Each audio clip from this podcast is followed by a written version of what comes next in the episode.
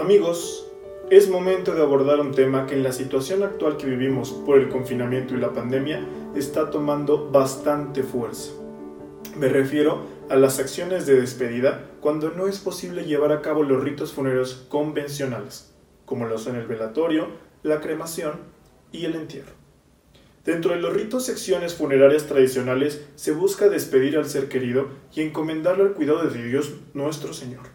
Al llevarlos a cabo, las personas pueden trabajar en cercanía con sus seres más queridos este proceso de despedida y comenzar este procesamiento afectivo que implica la pérdida.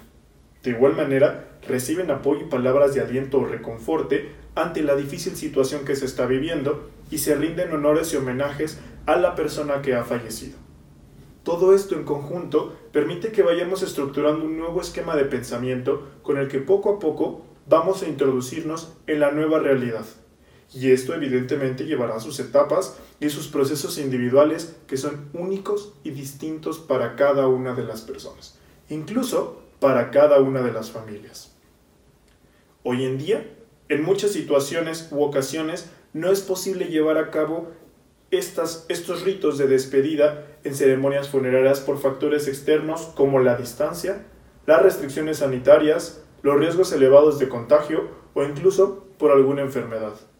De manera que la persona no puede vivir esta despedida y puede llegarse a sentir con impotencia un desajuste emocional tremendo o un profundo desasosiego y tristeza. Estas acciones simbólicas de despedida tienen por objetivo brindar la oportunidad a la persona o a la familia de comenzar a trabajar en su proceso de duelo para que asimilen y poco a poco vayan entendiendo el proceso que están viviendo. Asimismo, les permite honrar, recordar y despedir al ser querido que ha fallecido. No realizar estas acciones de despedida puede conllevar a las personas a comenzar con procesos de duelo atípicos que al futuro pueden convertirse en duelos patológicos o duelos atípicos que evidentemente no han sido procesados de manera adecuada y llegan a generar afecciones en una o varias esferas de la familia o de la persona. Es importante recordar que un duelo duele y es un proceso de reajuste y readaptación ante esta nueva realidad. Las acciones que nosotros realicemos para despedirnos nos van a ayudar a canalizar y a dar forma a este dolor y a todas las emociones que surgen, de manera que pueda ser procesado y se les permita expresar el sentir a las personas que lo están viviendo. Algunas personas sienten que tienen conversaciones pendientes, despedidas, agradecimientos o eventos que no han sido concluidos. Mediante estas acciones pueden trabajar con esas deudas con esta persona que ha fallecido y poco a poco ir asimilando la nueva realidad. Existen muchísimas opciones para poder realizar acciones de despedida, sobre todo a la distancia, y pueden ir desde escribir una carta, escribir un discurso, un poema o elaborar una canción o interpretarla. Todo aquello que haya sido especial y significativo para las personas. Otros procesos pueden requerir de la intervención de un profesional por tener un contexto terapéutico. Y es siempre fundamental que este contexto de la persona y de la familia se considere para que se puedan llevar a cabo estas acciones terapéuticas.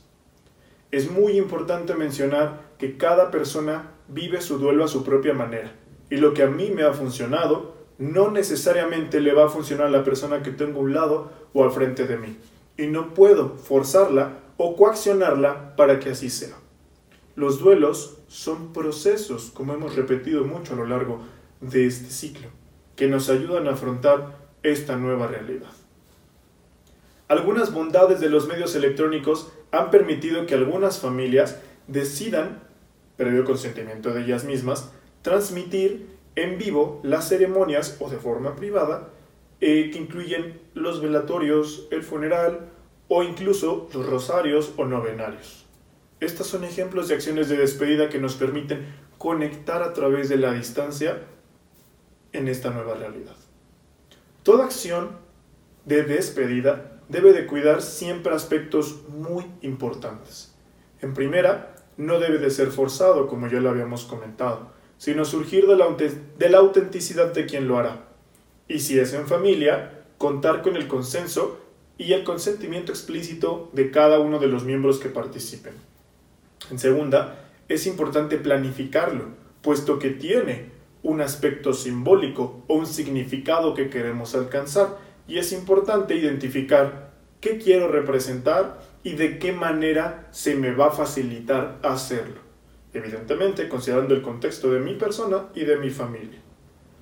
En tercer punto, es importante planificar y estructurar qué es lo que va a hacer cada una de las personas para llevarlas a cabo, identificando cada rol y cada función en la participación de esta acción de despedida.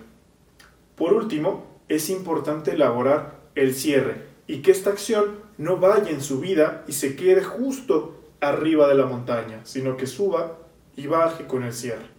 Si una persona decide realizar una carta, ya sea su cierre, lo que se le puede recomendar puede ser quemarla, cortarla o enterrarla. Recuerden siempre, lo que a mí me funciona, puede que la persona que esté enfrente de mí no. ¿De acuerdo? También es importante considerar que las acciones de despedida se pueden, llevar, se pueden llevar a cabo de manera individual o en familia, pero como ya habíamos comentado, todos y cada uno de los miembros tenemos que estar de acuerdo en lo que se va a hacer y cómo se va a hacer. Y de igual manera, si lo realizamos de manera individual, se recomienda tener una persona que nos pueda brindar apoyo y contención emocional en caso de ser necesarios.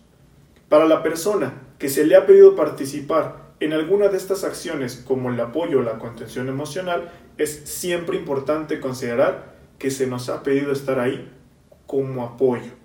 Y es fundamental que mostremos y brindemos el respeto total por las creencias, las tradiciones y las acciones que le van a permitir a nuestro ser querido despedirse. Muy bien amigos, pues agradecemos que nos hayan escuchado y acompañado durante este nuevo episodio. Y nosotros reiteramos y refrendamos nuestro compromiso para poder trabajar de la mano con todos ustedes y seguirlos acompañando con estrategias de despedida ante la partida de un ser querido. Les recuerdo, mi nombre es José Luis Aguilera, soy psicopedagogo de la sección masculina de secundaria y bachillerato del Cumbres International School y la Prepa Nahuac Querétaro y los invitamos a que sigamos compartiendo dudas e inquietudes para nuevos temas a nuestros correos psicopedagogía.anahuac.mx y psicopedagogía.cumbresquerétaro.com. Les deseamos que tengan el mejor de los días. Nosotros seguiremos trabajando siempre de la mano para apoyarlos y esperamos escucharnos muy pronto. Hasta luego.